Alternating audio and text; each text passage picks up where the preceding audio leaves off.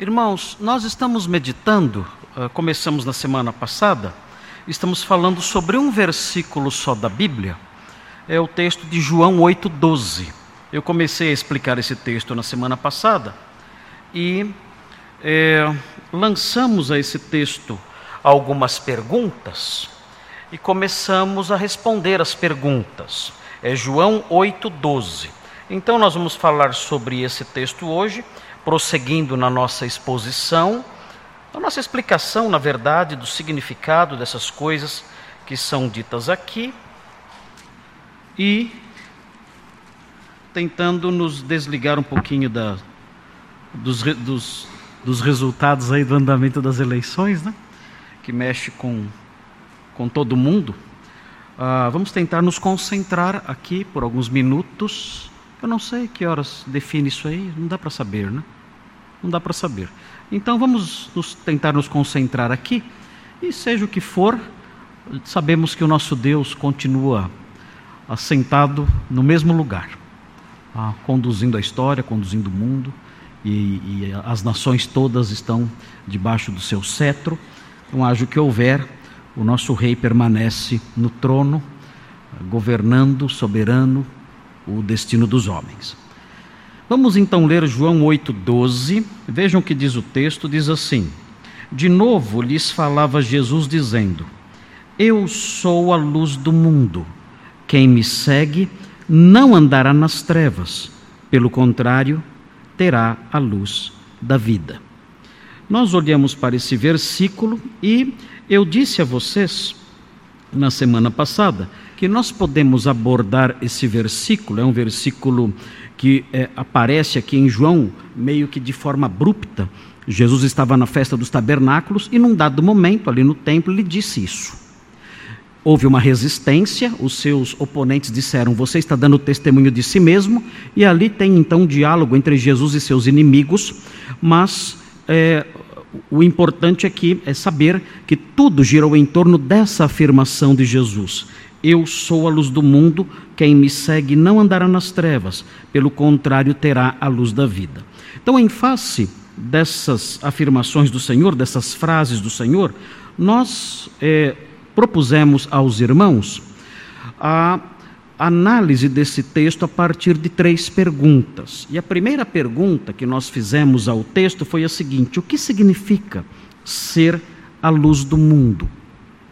Essa foi a primeira pergunta com a qual nós lidamos. É preciso entender o que significa ser a luz do mundo, é claro, para que compreendamos o que Jesus está falando aqui. E é importante observar que existe uma inclinação natural para a compreensão disso, e uma compreensão natural e uma inclinação natural para a compreensão disso que é correta. Nós, de algum modo, talvez por causa da nossa, da nossa aproximação das Escrituras, do nosso conhecimento da linguagem escriturística, ou mesmo a linguagem cristã, nós entendemos que quando o Senhor Jesus fala sobre luz, está falando sobre salvação. Quando ele diz, Eu sou a luz do mundo, ele está dizendo, Eu sou o Salvador do mundo. Quem me segue não andará em trevas, ou seja, não ficará perdido, mas terá a luz da vida, ou seja, será salvo. E essa compreensão, ela é correta. Ela é uma compreensão simples, clara e se ajusta perfeitamente à linguagem bíblica acerca da salvação, quando usa a palavra luz para se referir a isso. Mas nós dissemos que é perfeitamente possível também compreendermos essas coisas um pouquinho melhor, ampliar um pouco mais a nossa compreensão e entendermos o que, em primeiro lugar, o evangelista, o escritor João, tinha em mente quando ele, quando ele dizia a expressão luz, quando ele falava, quando ele escrevia a palavra luz. E nós então começamos a nossa análise observando isso e também estendemos, ampliamos isso ainda um pouquinho mais, procurando descobrir o que os escritores do Novo Testamento, ou seja, os cristãos, mestres, professores, líderes ali cristãos do século I, escritores sagrados do Novo Testamento, ali no século I, entendiam com a expressão luz, o que eles queriam dizer quando usavam essa palavra ou a expressão uh, luz da vida ou coisas similares. Então, quando nós olhamos para João, eu disse para vocês que nós aprendemos que ser a luz do mundo é algo conectado com vida. Ser a luz do mundo significa aquele, ser aquele que tem a vida e a revela. Nós dissemos isso. Olhando para João 1:4, e os irmãos me acompanharam nisso, nós olhamos para João 1:4 e aprendemos que o significado mais preciso de ser a luz do mundo é ser aquele que tem a vida e a revela, daí a noção de luz. E mais, João mostra também, no capítulo 1, versículos 8 e 9, João mostra também que Jesus é aquele que, além de ter a vida e revelá-la, ele é aquele que torna a vida, a vida eterna, acessível a todos. Então, nós temos aqui um conceito mais amplo de ser a luz do mundo. Ele é aquele que tem a vida, revela a vida e torna a vida disponível a todos. E quando nós caminhamos na leitura de João, nós chegamos no capítulo 12 e aprendemos também, pelo uso da expressão luz, nós aprendemos também que Jesus é aquele que revela o caminho certo e seguro para a vida. Então, com tudo isso em mente, observando a, a, o texto de João, a linguagem de João, nós formulamos então um conceito, uma resposta para a pergunta: o que significa ser a luz do mundo? E dissemos que ser a luz do mundo é ser aquele que revela a vida ao homem, torna a vida acessível a todos e mostra o caminho que conduz a essa vida. Então Jesus se definiu assim ele disse: Eu sou este, eu sou assim. Essa é a minha definição. Eu sou aquele que tem a vida, revela a vida, torna a vida acessível a todos e mostra o caminho que conduz a essa vida. E tudo isso significa ser a luz do mundo. Essa concepção a partir dos escritos de João. E depois que falamos isso, nós partimos para a segunda pergunta que nós lançamos sobre o texto.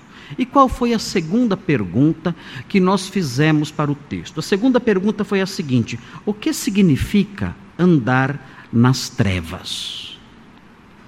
Lançamos essa pergunta aqui também. E descobrimos, ainda que tenhamos uma noção do que significa isso, uma noção correta, nós descobrimos, nós tivemos acesso a informações adicionais acerca do significado disso.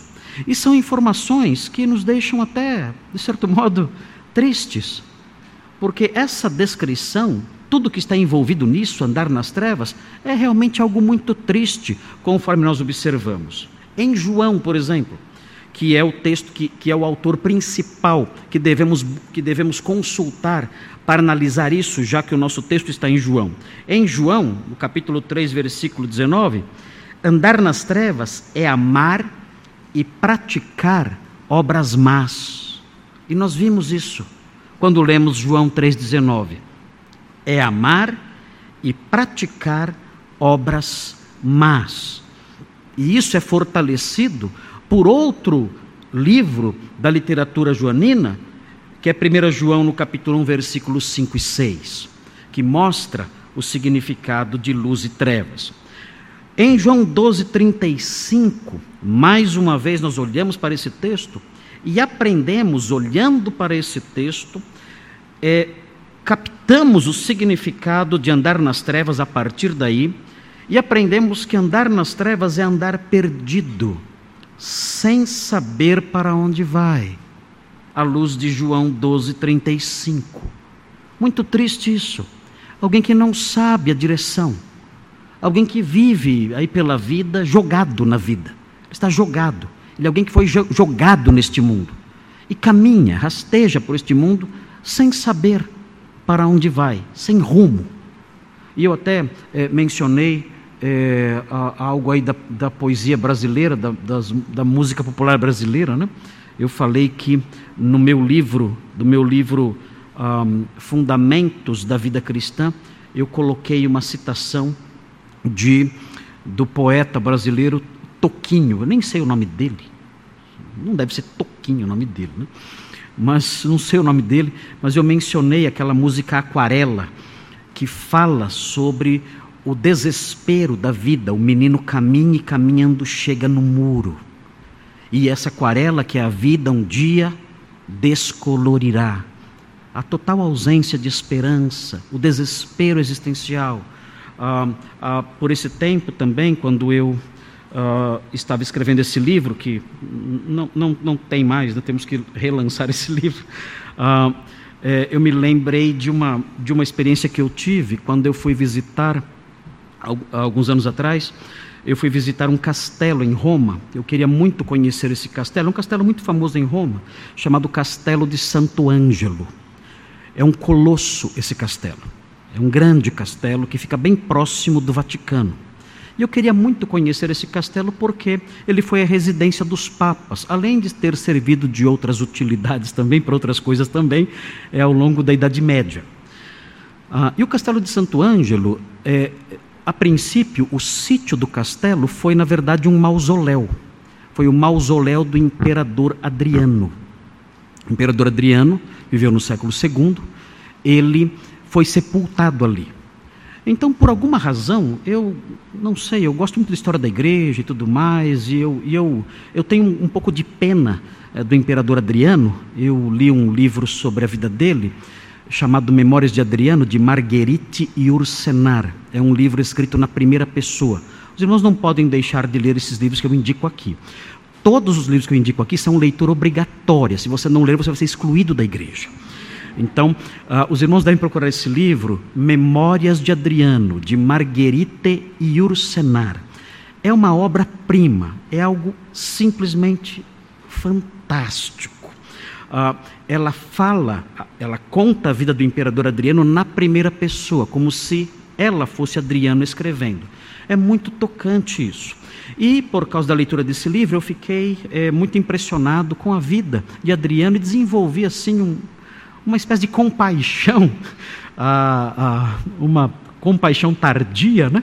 É, por ele, por causa da sua infelicidade. Quão infeliz era aquele homem que teve o mundo inteiro a seus pés e era um homem infeliz. E esse homem foi sepultado lá. Então, por causa disso, eu já fui a Roma algumas vezes. Sempre que eu vou em Roma, eu vou no castelo de Santo Ângelo é, para ver o mausoléu de Adriano e visitar o castelo e levar flor. Não, não levo flor para Adriano, não, não precisa, mas ah, eu vou lá e eu, eu, eu visito o mausoléu de Adriano. Ah, e é, Adriano, ele escreveu uma poesia também. E a poesia que ele escreveu é assim: ele, ele escreveu uma poesia para sua alma, para sua alma. Ele escreveu o seguinte para sua alma.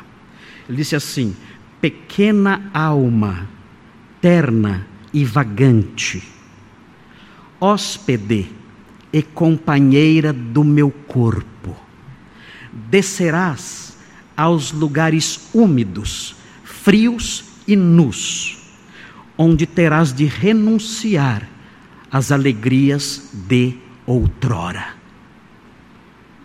O que vocês acham dessa poesia? Queridos, é a infelicidade em quatro linhas. É a falta de esperança em quatro linhas. Descerás, ó minha alma pequena, terna e vagante. Você descerá aos lugares úmidos, frios e nus, onde você terá que renunciar as alegrias de outrora. Meu Deus, o que é isso? O dono do mundo sabia que estava perdido, sem esperança nenhuma. Quando você chega no castelo de Santo Ângelo e entra pela parte inferior do castelo, há uma ponte de madeira que dá acesso à parte superior. Quando você sobe essa ponte de madeira, você olha para o lado esquerdo, tem uma parede antiga, milenar.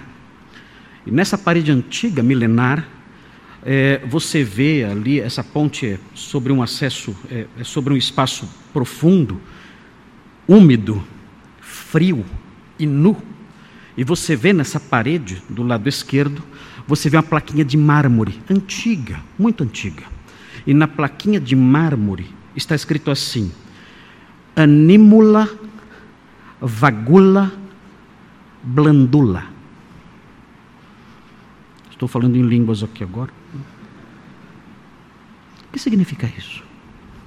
Anímula, vagula, blandula. Sabe o que significa isso? Pequena alma, terna e vagante. Irmãos, quando eu, quando eu vi aquela plaquinha, eu parei e eu lembrei do resto da poesia. Hóspede companheira do meu corpo, descerás aos lugares úmidos, frios, frios e nus, onde terás que renunciar aos jogos de outrora. Fiquei olhando aquela plaquinha, que, que dó de Adriano, que pena. Aquela plaquinha naquele lugar lembra exatamente o destino daquele homem. Lugares úmidos, frios, nus, ou algo até muito ou infinitamente pior. Triste isso. É homem perdido. E falamos sobre isso aqui. João 12,35 andar perdido, como Toquinho, como Adriano. Talvez como você, meu Deus. Tem misericórdia. E na sequência, nós aprendemos também, olhando para a literatura joanina, aprendemos que andar nas trevas, à luz de 1 João 2, 9 a 11, é nutrir ódio contra pessoas que Cristo redimiu. Isso também é andar nas trevas, nutrir ódio contra pessoas que Cristo redimiu. E seguimos em frente, saímos do ambiente joanino e fomos para outras direções do Novo Testamento, fomos para o livro de Atos, Atos 26, 18. E aprendemos em Atos 26, 18 que andar nas trevas é viver sob a escravidão de Satanás, sem perdão de pecados, sem herança celeste e sem santificação. Isso também é andar nas trevas à luz de Atos 26, 18. Nós podemos auferir, nós podemos ah, ah, por implicação, lendo o texto, descobrir que andar nas trevas, na mente do apóstolo Paulo ali, enquanto ele narra sua experiência de chamado, andar nas trevas a viver sob a escravidão de Satanás, sem perdão de pecados, sem herança celeste e sem santificação. Tudo isso é andar nas trevas. E nós paramos de responder a pergunta porque o tempo não deu. Nós não conseguimos prosseguir mas tínhamos mais respostas. E eu disse para os irmãos que iria responder hoje. Então agora nós vamos prosseguir, nós vamos prosseguir na segunda pergunta, torcendo para que um dia eu chegue na terceira, talvez domingo que vem eu chego na terceira, onde nós vamos responder na terceira pergunta o que significa ter a luz da vida. O que é isso? O que é ter a luz da vida? é a parte doce da mensagem. O Senhor Jesus disse: Quem me segue não andará em trevas, é a parte amarga, lembra coisas tristes. Lembramos do menino caminhando e chegando no muro. Lembramos da aquarela descolorida. Lembramos da pequena alma vagante de Adriano. É a parte amarga que traz lembranças tristes. Mas temos também a parte doce. Terá a luz da vida. E aprenderemos o que é isso o que é ter a luz da vida, a luz dos escritores do Novo Testamento. Vamos então olhar o finalzinho da resposta à pergunta: o que significa andar nas trevas? Eu gostaria que os irmãos observassem, há um texto, um pequeno texto, um pequeno versículo, com uma citação de Isaías que se encontra em Mateus 4. É muito interessante isso quando nós entendemos o contexto da citação que foi feita, para que compreendamos o que é andar nas trevas. Veja em Mateus 4,16 mais uma pista mais uma pista do que é andar nas trevas. Eu espero que ninguém aqui que está me ouvindo e ninguém que está ah, presente aqui ou assistindo eh, pela internet ou vá assistir depois, ninguém se encaixe nisso que será dito agora. Mateus 4, 16 diz assim: O povo que jazia em trevas viu grande luz e aos que viviam na região e sombra da morte, resplandeceu-lhes a luz. O que é andar nas trevas à luz deste versículo? O texto aqui, Mateus diz que Jesus uh, foi para a região da Galileia, e ali então na região da Galileia, ele deu sequência ao seu ministério ali, foi morar em Cafarnaum, ali à beira-mar, e o texto diz que isso aconteceu para que se cumprisse isso que acabamos de ler, essa profecia de Isaías 9. O que nós temos aqui, nos versículos 15 e 16, é uma profecia de Isaías 9, é a profecia de Isaías 9, versículos 1 e 2. O texto diz: Terra de Zebulon, terra de Naftali, caminho do mar, além do Jordão, Galiléia dos gentios, a região norte de Israel. O antigo reino do norte, chamado Israel. Os irmãos sabem que depois da, da, do reinado de Salomão, o reino de Israel foi dividido em, duas, em dois reinos. O reino das dez tribos no norte, que envolviam essa região, a Galileia, ah, que envolviam a região abrangida pelas tribos de Zebulon e Naftali, entre outras, e o reino do sul, é, integrado pela tribo de Judá e Benjamim. E os irmãos devem se lembrar que o reino do norte se desviou seguindo os caminhos de Jeroboão e se afastou da lei de Moisés e se afastou dos preceitos do Senhor e rompeu totalmente com a aliança que havia feito uh, com Deus no deserto ao tempo da liderança de Moisés. E nós sabemos, quando estudamos a Bíblia, o pastor Nicolas tem nos dado aulas sobre história dos reis de Israel, histórias, a história do Antigo Testamento. Nós sabemos e chegaremos uh, nesse momento, nós sabemos que Uh, no ano 722, são, são, são datas que os estudantes de Antigo Testamento têm decora. Os estudantes do Antigo Testamento têm algumas datas que eles decoraram relacionados a, a esses episódios. É, é a queda do reino do norte, no ano 722 a.C. Todo aluno de primeiro ano de teologia decora essa data o ano 722 a.C., a queda de Samaria, a queda do Reino do Norte, em cumprimento às profecias de Isaías, por exemplo, e de outros profetas. E outras datas que são decoradas também: o ano 605, o ano 597 e o ano 586, que marca as três invasões dos babilônios ao Reino do Sul. Essas datas são decoradas obrigatoriamente por qualquer primeiro anista de teologia. É obrigação saber. 722, queda do Reino do Norte sob os assírios. 605, 597, 586, os três ataques babilônios ao Reino do Sul, pondo fim também ao Reino do Sul. O Reino do Sul foi deportado, ficou 70 anos ah, no exílio em Babilônia.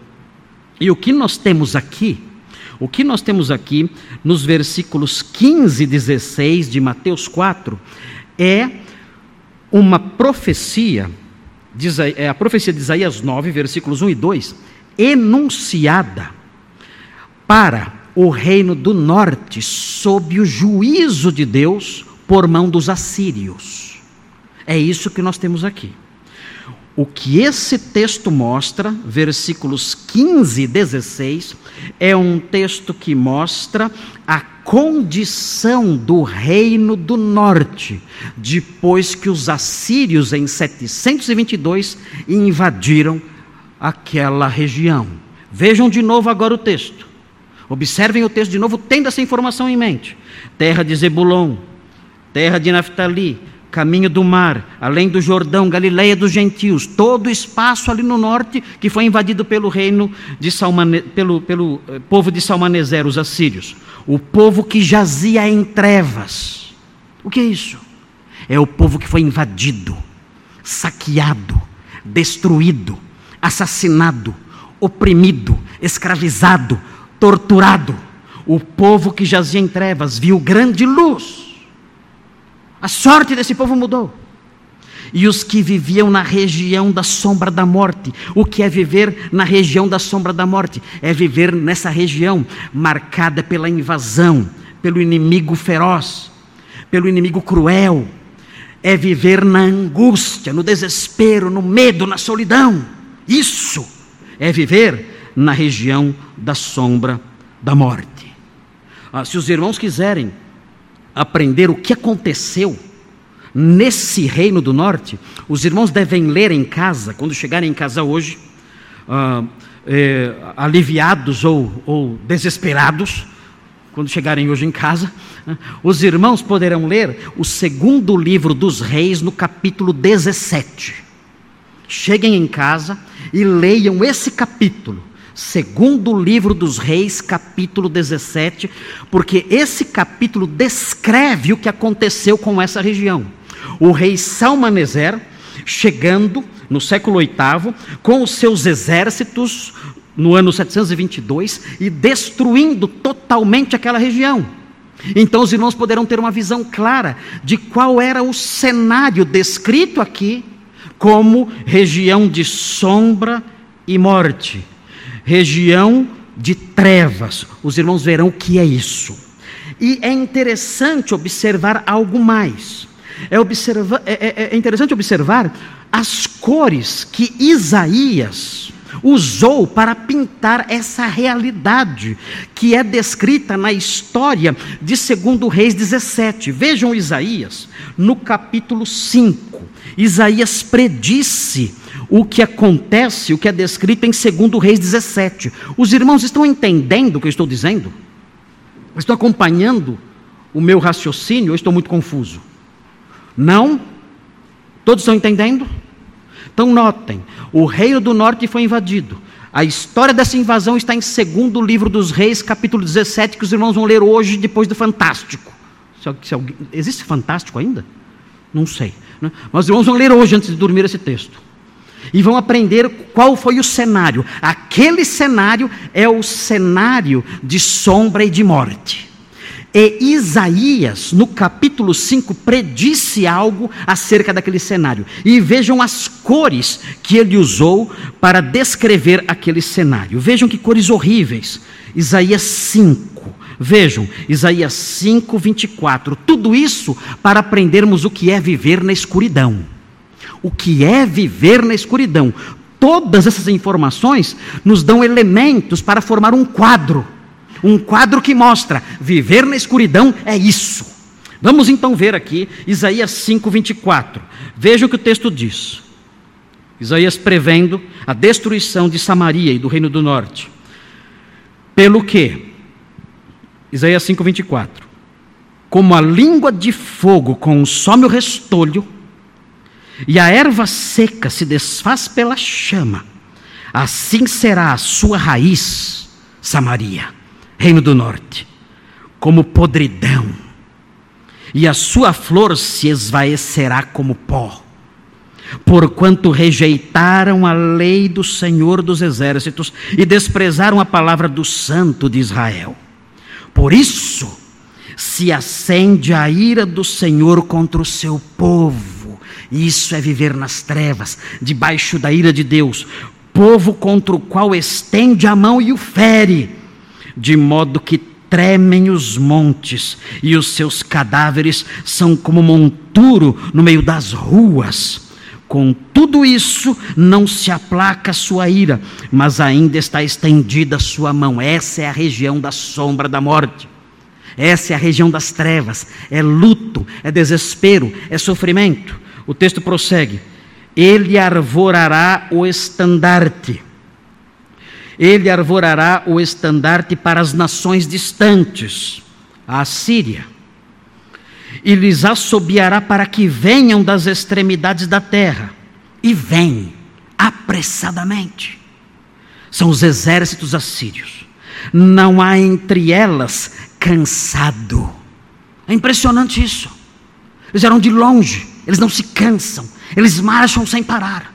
E vejam, nem quem tropece, ninguém tosqueneja, ou seja, ninguém cochila, ninguém dorme, eles marcham sem parar. É impressionante o vigor desses soldados. E eles vêm sobre Samaria nem dorme, não se lhe desata o cinto dos seus lombos, nem se lhe rompe das sandálias a correia. Eles não tiram as sandálias e eles não tiram o cinto para poder continuar marchando. É impressionante isso. É uma blitzkrieg. É assim que fala. Uma blitzkrieg. É esse o nome? É isso? É um avanço veloz. Não param de marchar invadindo a terra. E vejam a crueldade desses homens. As suas flechas são agudas e todos os seus arcos retesados. As unhas dos seus cavalos dizem-se de pederneira. A ideia aqui é de que saem faíscas das unhas dos seus cavalos, dos seus cascos, saem faíscas. E prossegue. E as rodas dos seus carros, um redemoinho veloz. O seu rugido, rugido desse exército, é como o do leão, rugem como filhos de leão, e rosnando arrebatam a presa, e a levam, e não há quem a livre. Bramam contra eles naquele dia, como o bramido do mar. Se alguém olhar para a terra, eis que só há trevas e angústia, e a luz se escurece em densas nuvens é a região das trevas, da sombra e da morte. O que é então isso? O que significa então viver nas trevas à luz de Mateus 4,16? Viver nas trevas, quando nós fazemos uma analogia com essas informações históricas, Viver nas trevas, alguém pode viver nas trevas hoje, é viver com medo, é viver em solidão, miséria, desespero, tristeza, luto e perda. Queridos, isso é é simplesmente aterrador é alguém que olha para dentro de si e sente isso: medo, solidão, miséria, desespero, tristeza, luto e perda. É alguém que vive tendo dentro de si um cemitério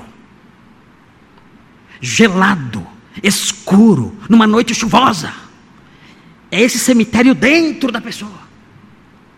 Isso é andar na região das trevas, é ter os mesmos sentimentos dos homens do reino do norte, dos homens de Samaria, depois que ouviram o clangor da trombeta dos assírios. É o desespero, é a angústia, é, é olhar para a terra depois de assolada e perceber que nada sobrou que tudo foi destruído e não há esperança. E há pessoas que vivem assim, profundamente infelizes. Elas não estiveram em Samaria. Elas não estiveram no Reino do Norte. Elas nunca viram o exército assírio, nenhum exército elas viram. Mas elas se sentem desse jeito. Dentro delas, uma imensa escuridão medo, desespero, tristeza, luto, perda. É isso. Queridos, é triste dizer, mas esse é o retrato da nossa geração. Esse é o retrato do coração da nossa geração. Ela é assim. E é por isso que a nossa geração corre atrás de drogas, bebidas, farras. Ela tem que afugentar, desesperada, ela tem que afugentar essas nuvens escuras. Mas nada afugenta essas nuvens, porque essas nuvens não estão do lado de fora delas, estão dentro delas. Nada pode afugentar isso, exceto o que eu vou dizer agora. É terrível isso. Mas isso é andar nas trevas. E Jesus disse: Eu sou a luz do mundo. Quem me segue não andará nas trevas. Irmãos, nós, nós não somos privilegiados demais?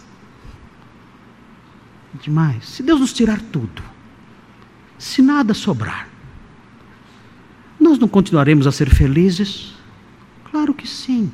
Por quê? Não importa o que aconteça, não importa o que nos sobrevenha, o Senhor nos deu a luz da vida. Ele afugentou de dentro de nós essa condição terrível, triste, infeliz, sobre a qual acabamos de falar aqui, condição essa que eu acabei de descrever à luz das Escrituras. O Senhor afugentou isso de nós. Onde estivermos, ricos ou pobres, vivendo em qualquer situação, nós temos a luz da vida. Nós não andamos em trevas.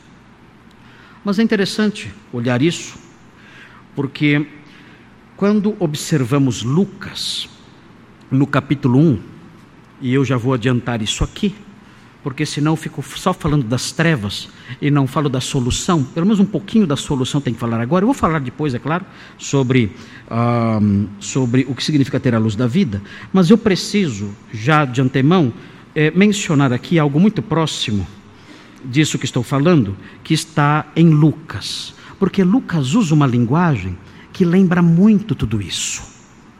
Lucas no capítulo 1.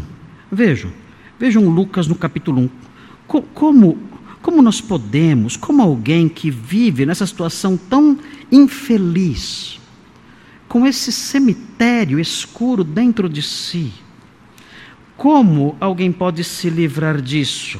Em Lucas 1, nós temos, é um capítulo muito longo, nós temos o cântico de Zacarias.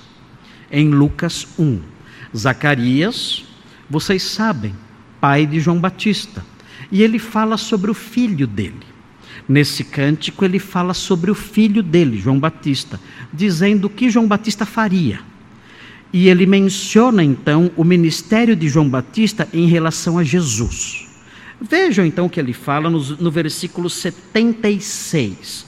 Lucas 1, 76. Eu vou ler até o versículo 79. Diz assim: Tu, menino, esse menino é João, João Batista. Tu, menino, serás chamado profeta do Altíssimo, porque precederás o Senhor. Quem é esse Senhor que ele precederia?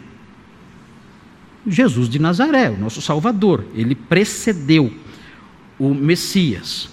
Ele preparou os caminhos do Senhor. O texto prossegue dizendo isso, preparando-lhe os caminhos. É a voz do que clama no deserto, né? Preparai o caminho do Senhor.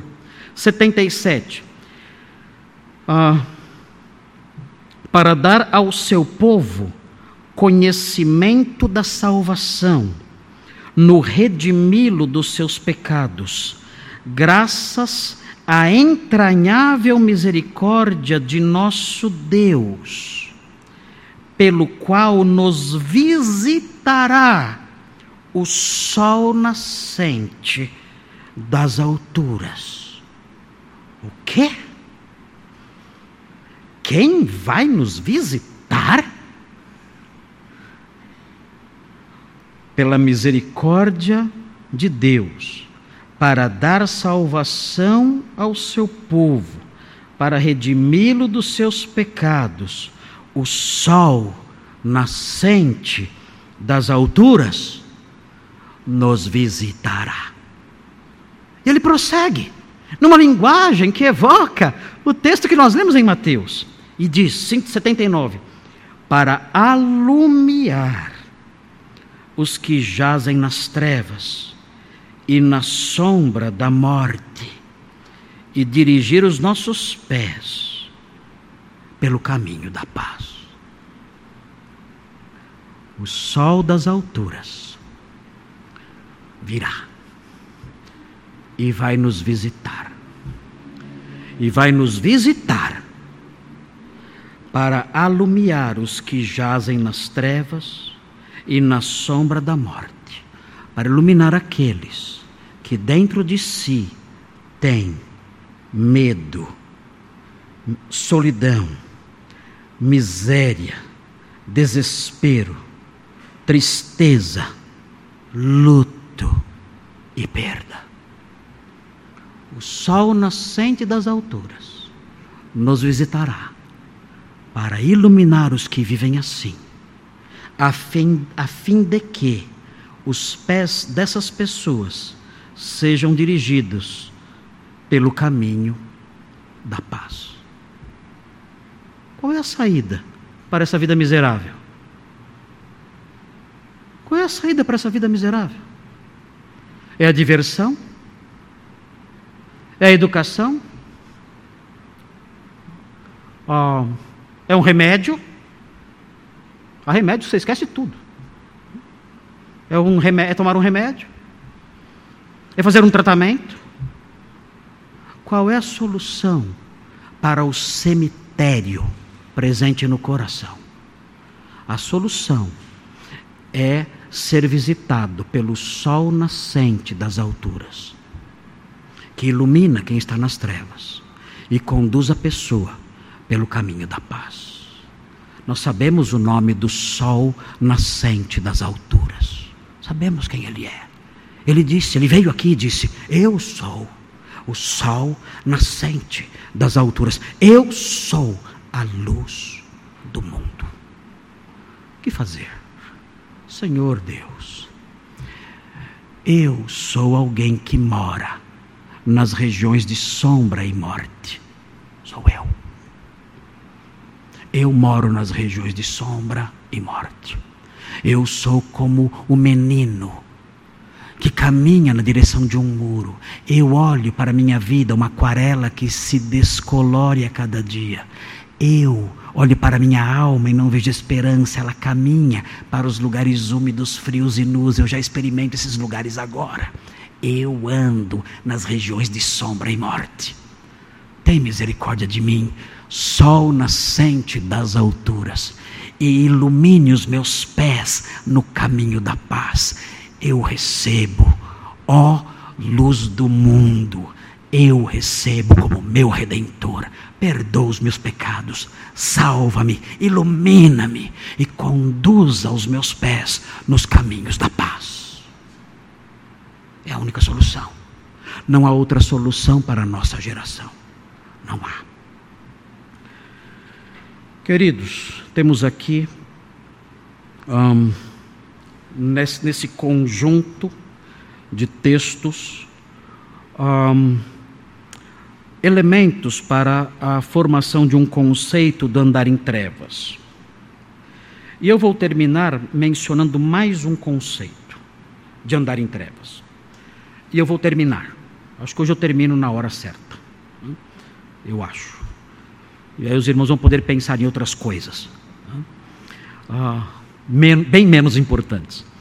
Ah, mas o outro conceito que eu quero apontar, além disso que eu mencionei, todos esses fatores que eu mencionei, os, ah, os conceitos presentes em João, Uh, os conceitos presentes em, em, Atos, agora em Mateus 4,16, à luz dessas citações todas e do significado delas. Há um último texto que eu quero destacar, que vai nos ajudar a compreender o que é andar na escuridão. E nesse próximo texto, andar na escuridão não é tanto algo interior. O texto de Mateus 4 parece evocar a noção mais do medo do desespero, da angústia. São realidades tristes dentro da pessoa. A pessoa sorri, mas dentro dela há um coração de mármore, frio, gelado, infeliz. A pessoa faz suas selfies sorrindo, ali, mas a, essa selfie não mostra o coração cinzento dela. Ela continua ali angustiada, triste, infeliz, com pensamentos suicidas, desesperada. Então, os, o, o texto que nós lemos agora, de Mateus 4, aponta para essa realidade. Mas o texto que vem agora mostra o andar nas trevas ah, no mundo exterior. Um andar nas trevas que vem para fora.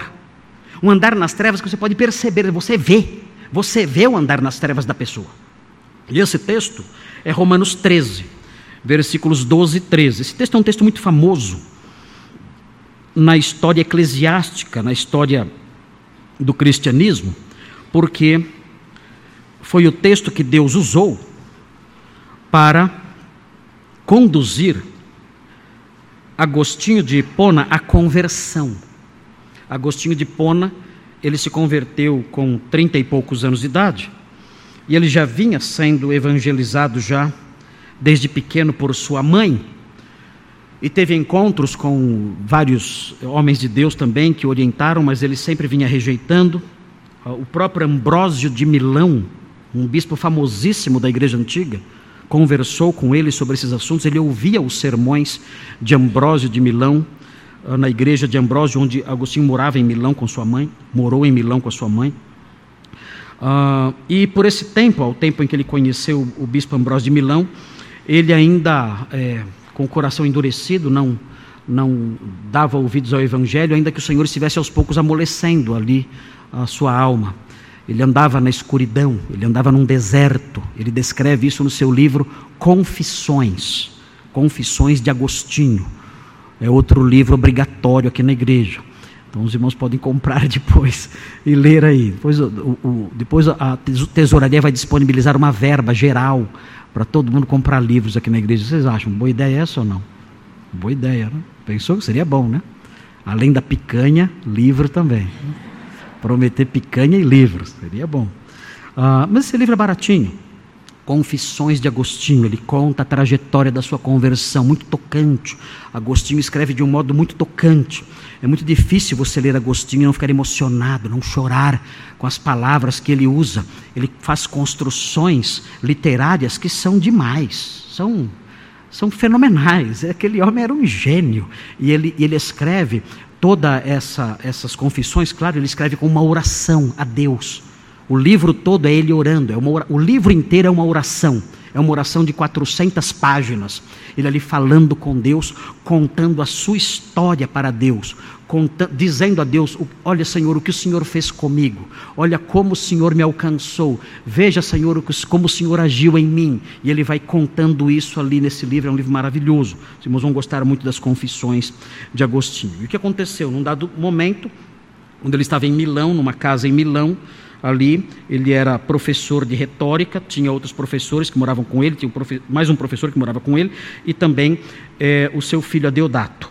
E ele ah, leu uma biografia escrita por Atanásio, é, Atanásio de Alexandria, uma biografia de, de, de Santo Antônio. Não era o santo casamenteiro, não. Santo Antônio, quem falasse Santo Antônio na época, ia se lembrar de um ermitão e ele conta, e ele leu a história desse ermitão chamado Antônio, ou Antão. E ele leu isso, um livro de Atanásio, escrito no século anterior, e ficou muito emocionado com essa leitura, ao ver o que Cristo havia feito na vida daquele homem. E então ele ali se sentou debaixo de uma figueira e começou a chorar, chorar é, amargamente, triste por sua infelicidade dizendo: Os homens simples se levantam e tomam de assalto o reino de Deus, e eu aqui, com todo o meu conhecimento, rastejo na miséria e na escuridão. E então ele escutou algumas crianças cantando na propriedade vizinha. E essas crianças cantavam dizendo tole led, tole led, tole led, que em latim significa toma e lê, toma e lê, toma e lê. Então ele se lembrou que em cima do armário havia um Novo Testamento. E ele achou que esse toma e lê, que as crianças estavam cantando ao lado, era uma mensagem de Deus. E ele correu lá, pegou o Novo Testamento, abriu o Novo Testamento, sentou, voltou para o jardim, sentou debaixo da figueira, abriu o Novo Testamento e caiu nesse texto que vamos, vamos ler agora. Romanos 13. Diz assim, Romanos 13, vou começar com o versículo 11.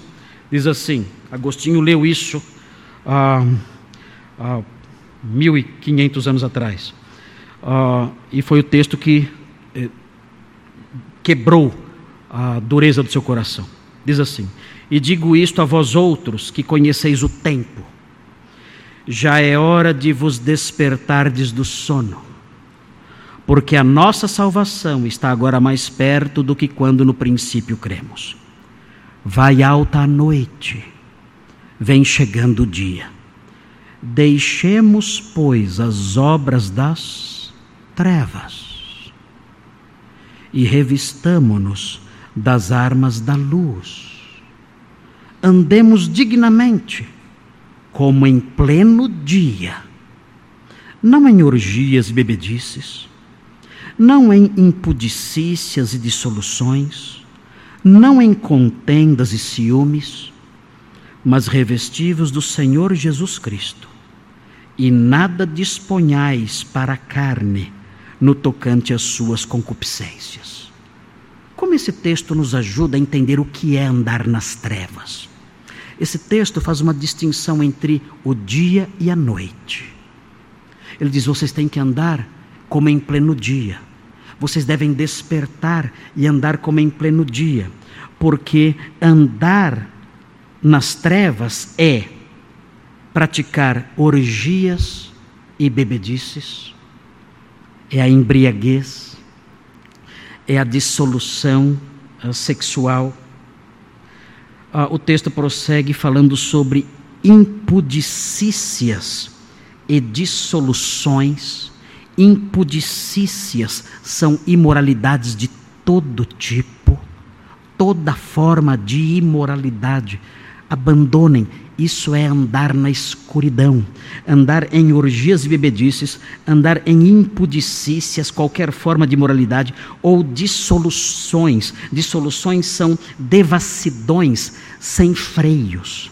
É a pessoa que se entrega à devassidão sem nenhum limite. Ela arranca os limites e se joga em todo tipo de excessos. Isso é dissolução não em contendas, intrigas, e ciúmes, invejas. Tudo isso é andar nas trevas. Imoralidades, bebedices, vida desregrada, brigas, contendas, invejas, tudo isso é andar na escuridão. Agostinho fazia tudo isso. Quando ele leu isso, ele disse: Meu Deus, meu Deus.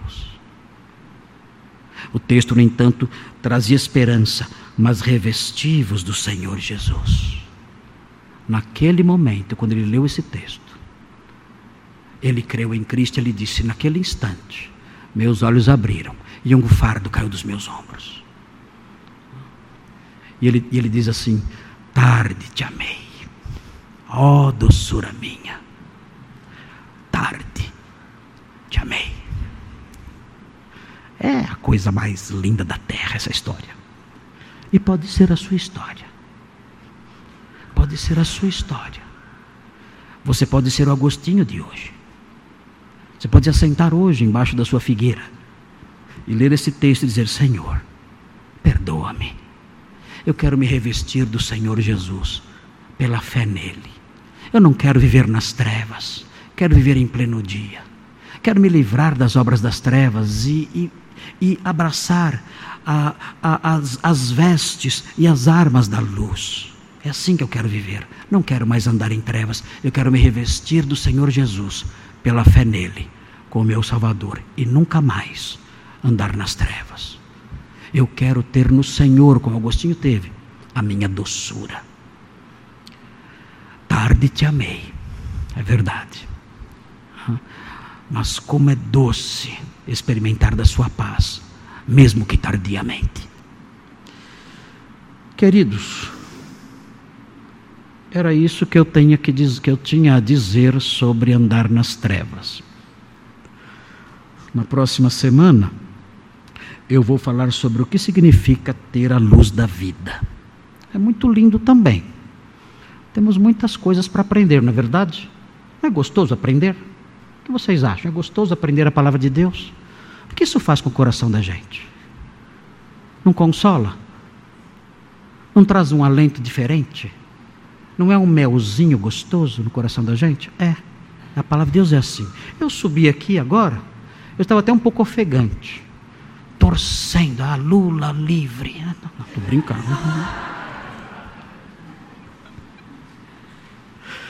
Eu estava até ansioso, Senhor, esse mundo está de pernas para o ar. O que está acontecendo? Como podemos ver essas coisas todas? E isso não é real, isso não é real. Isso tudo não pode estar acontecendo. Houve um tempo em que a política era um detalhe tão pequeno para nós. Tínhamos ali partidos diferentes. Não? Os antigos se lembram, Arena e MDB. Os antigos se lembram disso? O que, o que, esses, o que esses partidos discutiam? Um, talvez, exemplificando aqui as diferenças, um talvez dissesse: olha, precisamos investir mais no campo. Outro diria: não, precisamos investir mais na industrialização. Era isso. Era isso. E ouvimos ali os discursos, e nada ideológico, nada disso. E as pessoas votavam, ou sei lá o que faziam, enfim. E assim a vida era tranquila. Hoje, meu Deus, nós adoecemos. Adoecemos porque a, a, política se entremeou com questões ligadas à vida. A vida, não só o viver, mas a vida biológica mesmo, a saúde e valores que para nós são inegociáveis. A política abrangeu tudo isso. E nós então, diante dessas eleições, ficamos apavorados. Meu Deus, o que vai acontecer? Muitos com medo da reeleição de certo candidato, porque dizem que ele é genocida e come carne humana. Outros com medo da eleição de outro candidato, porque dizem que ele é ladrão e vai fechar as igrejas e tirar nossa liberdade. E nós, no meio dessa luta toda, apavorados. E o pregador então sobe aqui, com o coração batendo: Meu Deus, meu Deus, o que vai acontecer? Mas então nós estudamos a palavra de Deus. E quando vamos estudando a palavra de Deus, ela é mel. Ela é mel e alento. Ela nos faz confiar. Por pior que seja o cenário, por mais triste que seja o cenário, daqui a pouquinho veremos, todo mundo está com o aplicativo aí, todo mundo já vai saber daqui a pouquinho quem é o presidente do Brasil, quem vai ser o presidente do Brasil. Mas por pior que seja o cenário, nós temos uma realidade que nada pode mudar. O sol nascente das alturas veio aqui. E ele se apresentou. Ele chegou até nós e disse assim: Eu sou a luz do mundo. E se você me seguir, você não vai andar em trevas, você terá a luz da vida. E nós cremos e o seguimos. Ele nos transportou para o seu país, para o seu império, para o seu reino. E nada do que aconteça pode tirar essa nossa paz, essa nossa felicidade, essa nossa esperança e essa nossa alegria. Que venham os piores governantes, que venham. O nosso destino está selado, guardado. A nossa vida está oculta com Cristo em, em Deus, nos céus. E nada pode mudar isso. Podemos descansar. Nós conhecemos o sol nascente das alturas e ele nos conduziu pelo caminho da paz.